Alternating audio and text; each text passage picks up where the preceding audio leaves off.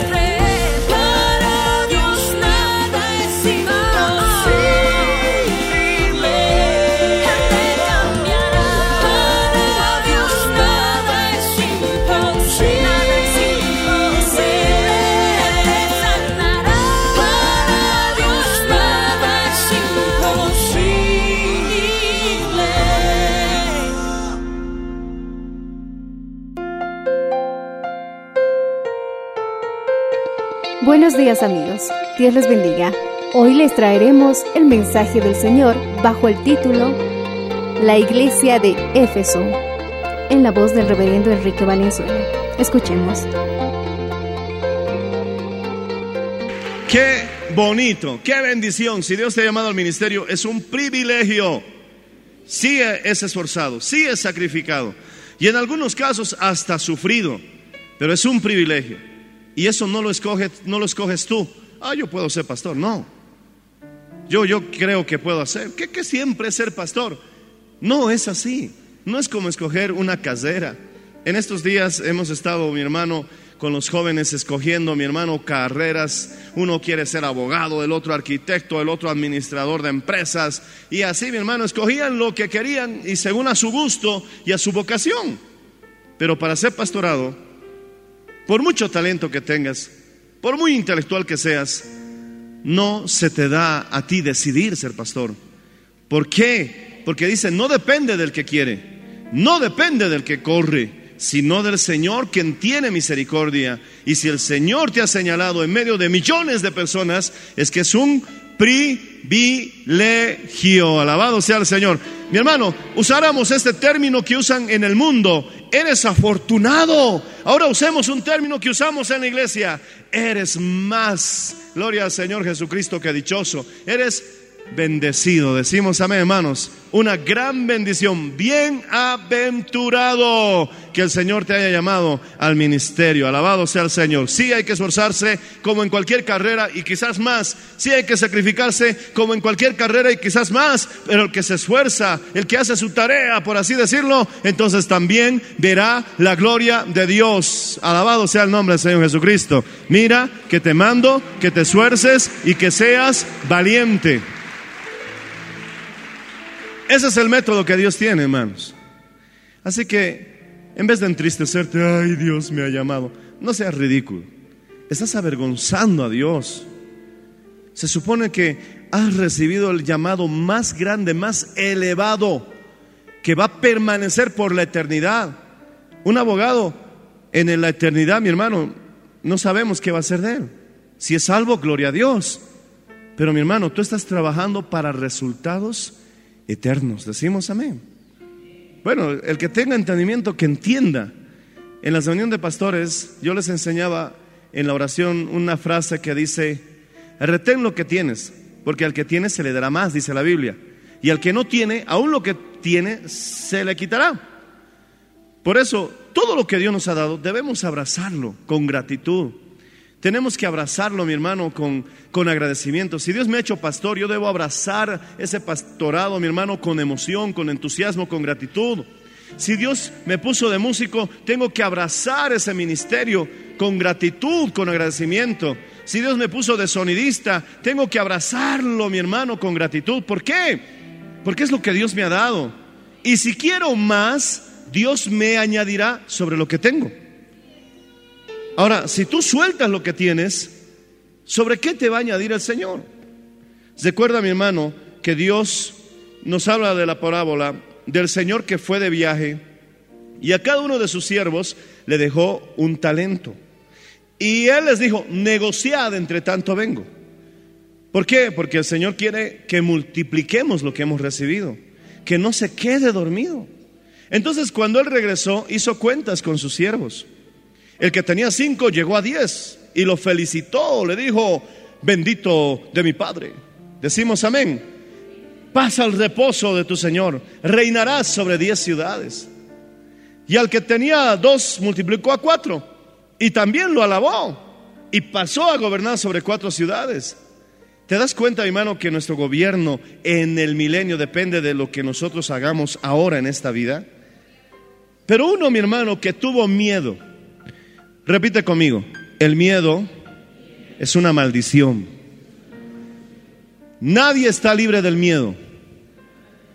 Sí, nadie, nadie. ¿Sabes qué es valor?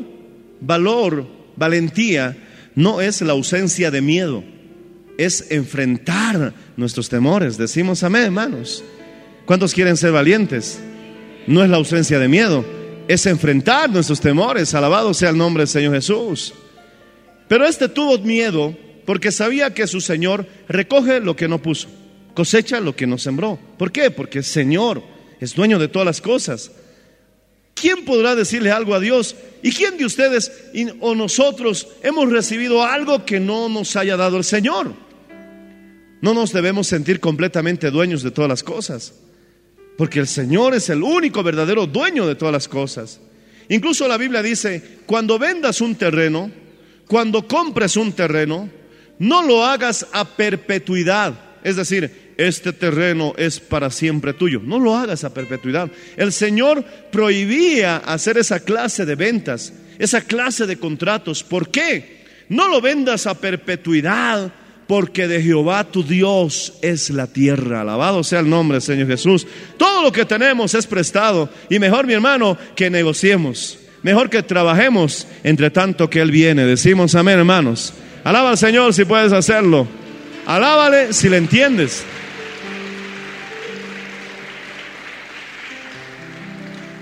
Debemos tomar esa actitud de humildad, como mi esposa y yo. Junto con ustedes hemos trabajado y estamos trabajando en este terreno, en este templo. Pero no nos sentimos, mi dueños, aunque trabajamos como si cada parte fuese nuestra. ¿Por qué? Porque tenemos sentido de propiedad, porque queremos cuidar las cosas del Señor.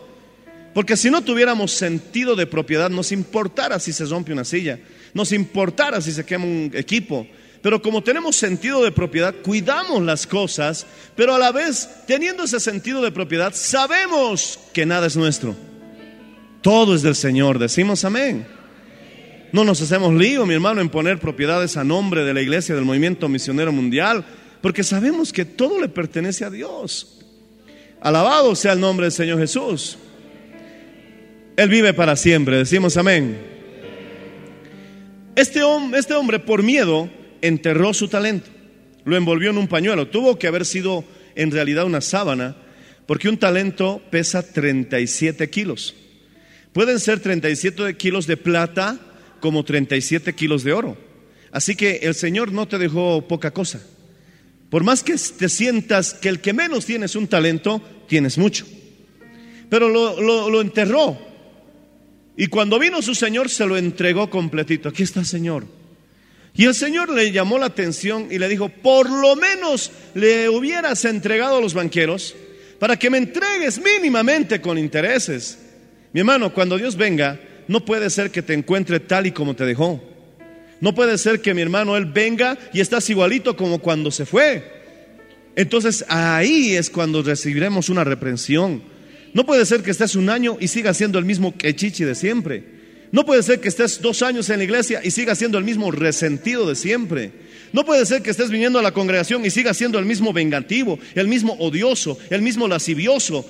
Mi hermano, tenemos que crecer. No podemos ser niños espirituales toda la vida, porque cuando venga el Señor y te encuentra tal y como te dejó, sin crecimiento, sin haber dado fruto, entonces mi hermano, el Señor manda esa clase de árboles a cortarlos. ¿Para qué inutiliza la tierra? Aunque el labrador que representa a Jesucristo ruega y dice, dale un tiempo más. Y si no da fruto, córtalo si quieres. Alabado sea el nombre del Señor Jesús. Hay que crecer, hermano. Decimos amén. Hay que desarrollarnos. Hay que, mi hermano, crecer en el carácter de Jesucristo en nuestras vidas.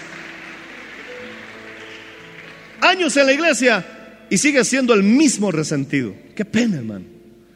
Años en la congregación y sigues con las mismas peleas. Te sigues peleando porque la hermana no trajo el cucharón. Sigues enojada. Hasta quieres dejar de venir a la iglesia porque no te ayudaron, mi hermano, a hacer la actividad los de tu grupo. Cosas de esas ya no pueden, mi hermano, tener efecto en nosotros. Esas simplezas ya dejémoselo a los que están recién convertidos y tengámosles paciencia porque van a crecer, son bebés. Cuando son chiquitos, son tiernos, decimos amén. Dos añitos, papá, papá, mamá, mamá, y su babito. Y tú dices, ay, qué ternurita, dices cuando están chiquitos, ¿verdad? Pero imagínate, 20 años, papá, papá, con su papá, papá, dice, Dios mío, es un idiota. Así que, mi hermano, debemos ir en un crecimiento perfecto. ¿Qué quiere decir eso? Si es un niño de dos años, tiene que actuar como un niño de dos, de dos años. Pero si eres un jovencito de 15 años, tienes que actuar como un jovencito de 15 años. Alabado sea el nombre del Señor Jesús.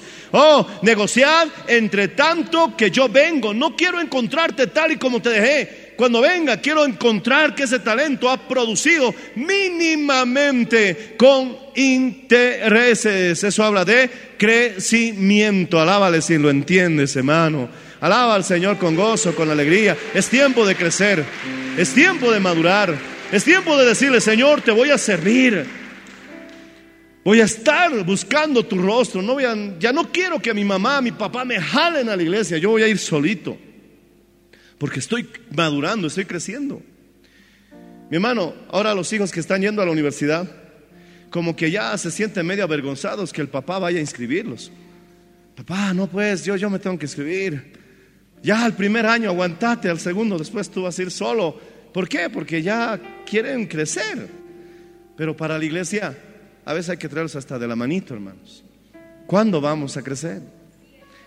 Como el Señor vio que no había hecho nada con su talento, entonces dijo, quítenle el talento, átenlo de pies y manos y échenlo a las tinieblas de afuera, donde será el lloro y el crujir de dientes. El Señor se enfadó y tiene derecho a hacerlo, porque como Padre también espera de nosotros. Y como el Hijo no respondió, a pesar de que se le dio todo el tiempo necesario, tarde o temprano pagaremos las consecuencias de nuestras decisiones. Él decidió mal, decidió mi hermano pasar por alto las escrituras, decidió hacer sus tratos personales con Dios que no existen. Le pidió permiso a Dios para ir a una fiesta. Qué absurdo, qué ridículo. ¿De dónde sacas esas ideas? Estás loco. ¿Qué versión de la Biblia utilizas? Es que yo le he hablado y Dios me ha dicho última vez. Pero hay gente que habla así. Tú te ríes porque entiendes algo de este mensaje. Yo también entiendo algo de esta palabra hermosa. Pero hay personas que están, mi hermano, prácticamente han perdido la cordura. Señor, te pido permiso para que este viernes, mi último pecado. Y el Señor me ha dicho, última vez, gracias Dios mío. Hay gente loca que dice que Dios le ha dado permiso para irse a emborrachar, para irse a bailar, para irse a pecar, que Dios le había respondido. Mi hermano, Dios nunca va a pasar por alto las escrituras. Mi hermano, estas escrituras van a prevalecer más que el sol. Estas escrituras van a prevalecer más que las estrellas. Estas escrituras van a permanecer más que la tierra. Porque la Biblia dice, tú, yo pasaremos. El cielo y la tierra pasará, pero mi palabra no pasará. La palabra de Dios no caduca, alabado sea el Señor, no tiene expiración, permanece para siempre. Y lo que Dios ha dicho, ha dicho, y lo que está escrito, escrito está. Alábale si puedes, hermano. Y a su nombre. Entonces el Señor te pedirá cuentas. Oye, hijo, ¿cómo es que sigues bebé cuando ya debería ser un adolescente? ¿Cuándo piensas crecer? ¿Cuándo piensas madurar? ¿Por qué sigues dando dolores de cabeza a tus padres cuando debería ser una bendición? Sigues con tus, perdóneme, nuestro contexto boliviano decimos, sigues con tus macanas. Qué macana, ¿verdad? y lo atan y lo echan a las tinieblas, donde será el lloro y el crujir de dientes. Eso de crujir de dientes habla de un sufrimiento intenso, eterno. Y dice que, y quitadle el talento y dénselo al que tiene diez. Todos dirán, oh, qué injusticia. Y le dijeron, pero Señor, ya tiene diez. Y el Señor les responde, porque al que tiene, se le dará más. Pero el que no tiene, hasta lo que tiene, se le quitará. Decimos amén, hermanos. Retén lo que tienes, porque sobre eso Dios te, te va a añadir. Decimos amén. Retén lo que tienes para que el Señor te añada sobre eso. Bendito sea el Señor. Pero si aún lo que tienes lo quieres dejar, que no voy a poder, lo voy a rechazar, entonces bendito sea el Señor. ¿Cómo Dios te añadirá? Hay poder en la sangre de Jesucristo, hermanos. Una vez me nombraron presbítero de una zona y yo tenía temor. Yo no quería. Como algunos obreros tal vez que están pastoreando han pasado por esas luchas. Ay, ya no quisiera pastorear esta zona, quisiera quedarme aquí nomás. Y a veces queremos entregar lo que Dios nos está dando. Mi papá me dio, una buen, me dio un buen consejo y eso que él no era cristiano, cristiano, pero me dio un buen consejo como padre y me dijo, si no aceptas retos, si no aceptas desafíos, si no te atreves a hacer lo que nunca antes has hecho, porque Dios te va a traer situaciones en las que no tienes experiencia. La vida te va a presentar oportunidades en las que no tienes experiencia. Y me decía, si no te atreves a hacer lo que nunca hiciste y si no aceptas desafíos, ¿cómo vas a crecer entonces en tu profesión y en tu vida? Así me dijo. Y eso me hizo pensar. No en vano dice, el que no arriesga no gana. Inténtalo, acéptalo, acepta el desafío, da el paso de fe. Muchos de ustedes, en la gran mayoría, se llevarán la sorpresa porque van a tener buenos resultados, porque la bendición del Señor enriquece y no añade tristeza con ella. Si el Señor te ha traído una bendición, no es para destruirte, alabado sea el nombre del Señor Jesucristo. Es simplemente para que vivas la emoción de una nueva aventura en tu vida. Alabado sea el nombre del Señor Jesucristo. Alábale si lo entiendes, hermano. Tú puedes, puedes, puedes. Simplemente atrévete, acéptalo. Y vas a lograrlo. Vas a lograrlo, hermano. No podemos ser una comunidad, no podemos ser una iglesia, mi hermano, con gente derrotada. No, no, no, no. Tienes que tener éxito, tienes que crecer, tienes que lograrlo, tienes que ver esos sueños hechos realidad. Y para gloria de Dios, mi hermano, porque un día vas a testificar y vas a decir, he llegado al punto que he llegado, no gracias a mis estudios, porque muchos de mis compañeros no lo lograron. No gracias a mis emociones, porque hubieron momentos en que casi me quebré. Si he llegado hasta el punto donde estoy, simplemente voy a resumir con esto que es gracias a Dios. Bendito sea el nombre, Señor. Y con esas palabras, mi hermano, darás testimonio a todas las personas y glorificarás a Dios. Es bueno glorificar a Dios en nuestras vidas. Glorifica a Dios. Si alguien te dice, hermano, ¿cómo conseguiste construir una casa tan linda? Dile, gracias a Dios. Si alguien te pregunta, ¿cómo lograste tener un negocio tan próspero? Di, gracias a Dios. Hermano, ¿por qué te ves tan saludable? Gracias a Dios. Dale gracias a Dios en todo momento. Ese fue el error, mi hermano, de, de Gloria al Señor Jesucristo, alabado sea el Señor Jesús. Herodes. Dice que dio un discurso y toda la gente empezó, cuando él les arrengó, Dice que la gente empezó a aplaudir. ¡Wow! ¡Uy, uy, uy! Voz de Dios y no de hombre. Y entonces este se envaneció y dijo, y no dio gloria a Dios. Y entonces vino un ángel y lo hirió y murió mi hermano contaminado de gusanos. Es que no dar gloria a Dios es el peor error que podemos cometer en nuestras vidas. Hermanito, cuando das el diezmo le estás dando gloria a Dios. Porque le estás diciendo, Señor, es porque creo en tu promesa que tú me bendecirás. Es que te amo más que el dinero. Estás diciéndole, Señor, tú eres más importante que la décima parte de lo que tú me has dado. ¿Me entiendes, hermano? Es darle gloria a Dios. Y cuando alguien te diga, ¿cómo prosperaste? Tú le dices que Dios cumple sus promesas. Le estás dando gloria a Dios. ¿Ya les hablaste a los hermanos cómo Dios sanó tu enfermedad? ¿Ya les hablaste a los hermanos cómo Dios cambió tu vida? ¿Tienes miedo de hablar de eso? ¿Por qué tienes miedo de contar tu testimonio? Y si por ahí repito otra vez, no. Precisamente para eso cuentas tu testimonio. Porque como tú decías, fui un alcohólico delante de todo el pueblo, entonces tú mismo te estás vacunando porque les dijiste a todos lo que fuiste. Y ese, mi hermano, esa declaración te, te refuerza el compromiso para no caer más, porque ya les dijiste a todos que Dios te cambió. Bendito sea el nombre del Señor Jesucristo. Cuenta tu testimonio, hermano. Habla de lo que Cristo ha hecho en tu vida. Bendito sea el Señor Jesús. Y refuerza tu compromiso declarando al mundo entero que Dios ya te cambió. Y ya se lo dijiste a todo el mundo. Entonces tú vas a sentir vergüenza. Ay, no, ¿cómo voy a volver a pecar si ya les he dicho a todo el mundo lo que Dios me ha cambiado? ¿Me entiendes? Es bueno. Es bueno hacer esas declaraciones. Ahora, mi hermano, gloria al Señor Jesucristo. Dice el verso 2, precisamente, yo conozco tus obras. Nadie puede engañar al Señor.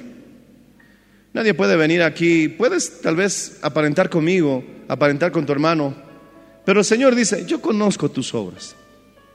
Yo sé quién eres. Yo sé lo que haces, yo sé lo que has hecho.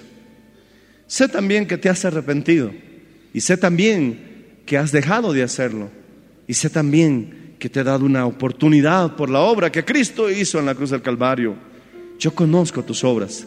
El Señor sabe quién lo ama. El Señor conoce quién no lo ama. El Señor sabe quién es un cristiano fervoroso, encendido en el fuego del Espíritu Santo. Pero el Señor también conoce aquellos que simplemente son religiosos, que ya vienen por costumbre y ya no tienen ese fervor, esa alegría de estar en la presencia del Señor. El Señor conoce que tú eres sincero, pero también el Señor conoce a los que no son sinceros. Yo conozco tus obras. Y les decía a esta iglesia, tu arduo trabajo, tu paciencia, no puedes soportar a los malos. Hay muchos que mi hermano no pueden soportar a los malos. Y dice que has probado a los que se dicen ser apóstoles. Y no lo son. Los has hallado mentirosos.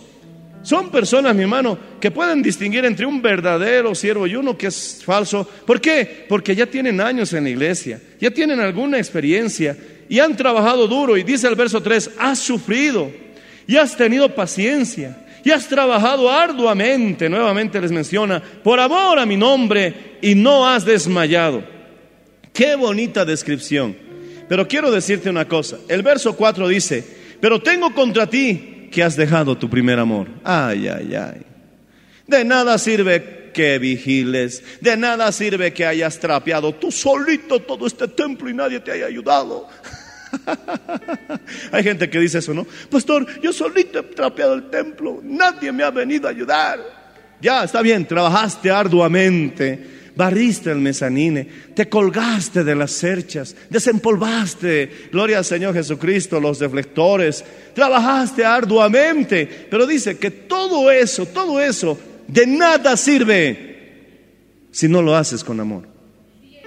De nada sirve si no lo haces con amor.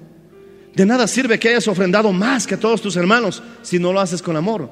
De nada sirve que diezmes, mi hermano, si no lo haces con amor. De nada sirve que vengas tempranito al culto si no lo haces con amor. De nada sirve que mi hermano cocines y hagas la actividad pro templo, pro comunicaciones, si lo haces a regañadientes, protestando, quejándote, peleándote con tu marido, mi hermano, viene tu esposa y le quieres morder. ¿Cómo vamos a servir a Dios así? Hay otras personas que diezman peleándose. Uno de los cónyuges quiere diezmar, el otro cónyuge no quiere diezmar. Se discuten, se dicen de todo. Y hasta al pastor le meten en su pelea como si tuviera algo que ver, hermano. Es entre tú y Dios. Y después así denegando, mi hermano, hasta con el sobre azugado por la rabia que han tenido. así quieren diezmar, hermano. La Biblia dice, si traes tu ofrenda al altar y tienes algo contra tu hermano, no dice, llévate tu ofrenda. No, no, no. Dice, deja tu ofrenda en el altar. ¿Por qué? Por si acaso, pues ya no lo traigas otra vez. Deja tu ofrenda en el altar y ve con tu hermano y reconcíliate. Y una vez que te hayas reconciliado, ven y preséntale al Señor tu ofrenda. Bendito sea el Señor Jesús. Amén, hermanos. Repite conmigo. Nada de lo que haga. Otra vez, nada de lo que haga. Tiene sentido si no lo hago con amor. Ponte de pie, iglesia.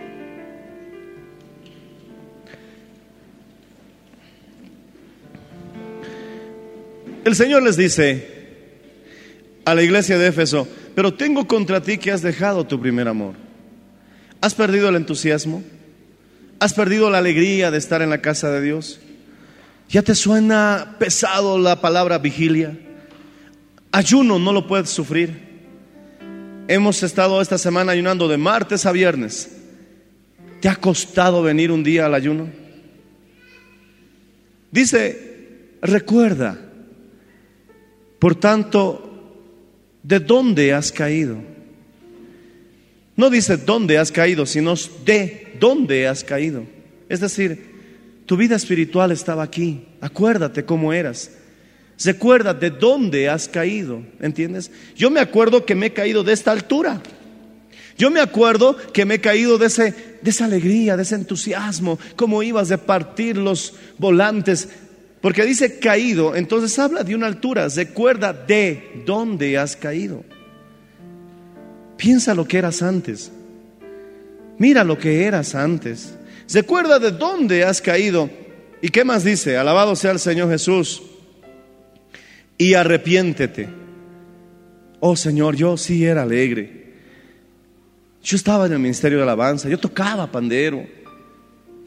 Yo predicaba tu palabra. Cuando me ofrecían la cerveza, yo decía, no, inmediatamente, porque ya estaba con el deseo de servirte. Se acuerda de dónde has caído, arrepiéntete y entonces te da el consejo, haz las primeras obras. Vuelve a hacer lo que hacías al inicio. Traías flores, vuelve a traerlas. Limpiabas el piso, vuelve a limpiar el piso. Sonreías, mi hermano, a tus vecinos para invitarles a la iglesia, vuelves a sonreírles e invítales a la iglesia. Porque dice, si no haces las primeras obras, si no recuperas tu primer amor, dice, pues si no vendré pronto a ti y, y quitaré tu candelero de su lugar si no te hubieras arrepentido. ¿Qué significa eso? El candelero representa la presencia de Dios. ¿Quiénes han perdido la presencia de Dios en sus vidas? Obviamente los que descuidaron la oración, los que descuidaron el ayuno, los que descuidaron la palabra. Pero los que pierden la presencia de Dios son aquellos que han dejado de hacer las cosas con amor, los que han perdido esa alegría, ese agradecimiento, ese entusiasmo, cuando tú estabas dispuesto incluso de saltar como un niño, porque sentías, mi hermano, ese deseo de hacer algo para la gloria de Dios, ahora vienes arrastrando los pies a la iglesia. Dice la Biblia, si no te arrepientes, quitaré mi presencia de tu vida. Pero tienes esto, aborreces las obras de los nicolaitas, los cuales yo también aborrezco. Nicoslao significa ganar gente. Esa politiquería que hacen en la iglesia. Hermanitos, vamos a tener diáconos. A ver, ¿quién vota por el diácono 1? ¿Quién vota por el diácono 2? A ver, el aplauso más fuerte para el diácono 3. El ganador, él será el diácono. No, hay que orar. Hay que ayunar para escoger líderes. Pero mi hermano, los Nicolaos lo hacían ganando gente, es decir, como una especie de politiquería. Lo volvían un sindicato a la iglesia. Y el Señor termina diciendo, el que tiene oído oiga lo que el Espíritu dice a la iglesia. Al que venciere le daré de comer del árbol de la vida. Está hablando aquí de salvación, el cual está en medio del paraíso de Dios. ¿Cuántas iglesias se han acabado por meterse, mi hermano, a un gobierno sindical? No se fijan en los líderes que sean espirituales. A veces los escogen líderes por ser antiguos. Yo antes de escoger a un líder que sea antiguo, prefiero a un nuevo que sea espiritual. Y hay iglesias, mi hermano, que se han acabado por la politiquería. Al pastor cada año tienen que la iglesia votar, hacer votaciones para renovar, una gestión más. Y el pastor para ganarse los votos tiene que agradar a todo el mundo. Hasta el diablo le da la bienvenida. Toma asiento, hermano, le dice. Mi hermano, la iglesia de Éfeso trabajó arduamente, pero todo se le arruinó, como a nosotros todo se nos va a arruinar si perdemos ese amor. No dejes la alegría, no dejes de esforzarte con gozo. Vamos a la convención, vamos a recibir ese aceite nuevo. No importa que esté lejos, Tarija, no interesa que viaje toda la noche en una flota. Que al día siguiente me baje así de la flota, ¿qué interesa? Después me voy a enderezar nuevamente, ¿qué importa? Pero lo voy a hacer por amor. Si es necesario prestarme dinero como antes lo hacíamos para viajar, me voy a prestar.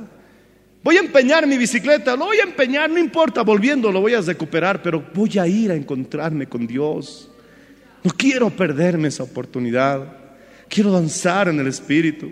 Quiero hablar en lenguas. Y quiero escuchar los testimonios de mis otros compañeros y hermanos de todo el país de lo que Dios está haciendo en sus vidas. Levanta las manos al cielo y dile conmigo, Padre Celestial, perdóname si estoy perdiendo el entusiasmo. ¿Cómo madrugaba para orar? ¿Cómo le ganaba al sol para doblar mis rodillas? ¿Cómo pasaba las noches en vela rogándote, Señor, y hasta me declaraba en vigilia cuando tenía un pequeño problema? Pero me declaraba en vigilia simplemente porque quería ver tu mano resolver este asunto. Oh Señor, no quiero apagarme. No quiero que el pecado, Señor, me apague el fuego. No quiero, Señor Jesucristo, caer de donde estoy, porque tú le dices a Éfeso, recuerda de dónde has caído. Mira cuán alto estabas, en qué momento te caíste, en qué momento tropezaste, en qué momento te bajaste. Oh Señor, cualquier asunto en la vida, Señor, no va a funcionar. Ni mis estudios, ni mi trabajo, nada va a funcionar en mi vida si no tengo esa emoción y esa alegría de hacer las cosas. ¿Cuánto más entonces si se trata de las cosas de Dios? ¿Habrá algún hermano, alguna hermana o incluso algún amigo que quiera hacer una oración conmigo? Pedirle a Dios perdón por sus pecados. Y algún hermano o hermana decirle, Señor, vuelve a encender en mí esa llama. Permíteme volver donde estaba. Ayúdame a recuperar ese primer amor. Y el Señor entonces te responderá, haz las primeras cosas, hijo mío. Haz las primeras obras, hija mía. El altar está abierto. Puedes venir a orar. Acércate. Mientras cantamos, voy a invitarte a que vengas y hables con el Señor. No dejes, no dejes que el diablo te destruya. Habla con el Señor. Habla un instante con Él.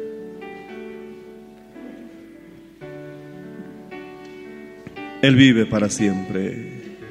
Háblale, háblale. Háblale, dile, Señor, no me quiero enfriar.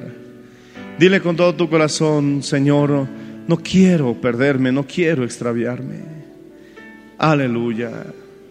Levanta las manos al cielo. Tu matrimonio se está secando porque ya no hay esa alegría. ¿Por qué tanta amargura? ¿Por qué tanto enojo? ¿Por qué reniegas de todo y de nada? No hay nada de qué renegar, pero ya reniegas por costumbre. ¿Por qué tanta hiel innecesaria? Cuando el Señor dice el gozo del Señor es mi fortaleza. Es tiempo de recuperar ese amor. Habla con el Señor, levanta las manos. Habla con el Señor. Y dile con todo tu corazón, ayúdame, Señor. Sí, tal vez fallaste. Pero aún la sangre de Cristo tiene poder. Sí, quizás tropezaste, pero ¿qué es mejor? Tus pecados te son perdonados o a ti te digo, levántate. Es hora de volver al Señor. Es hora de decirle, aquí estoy, Señor.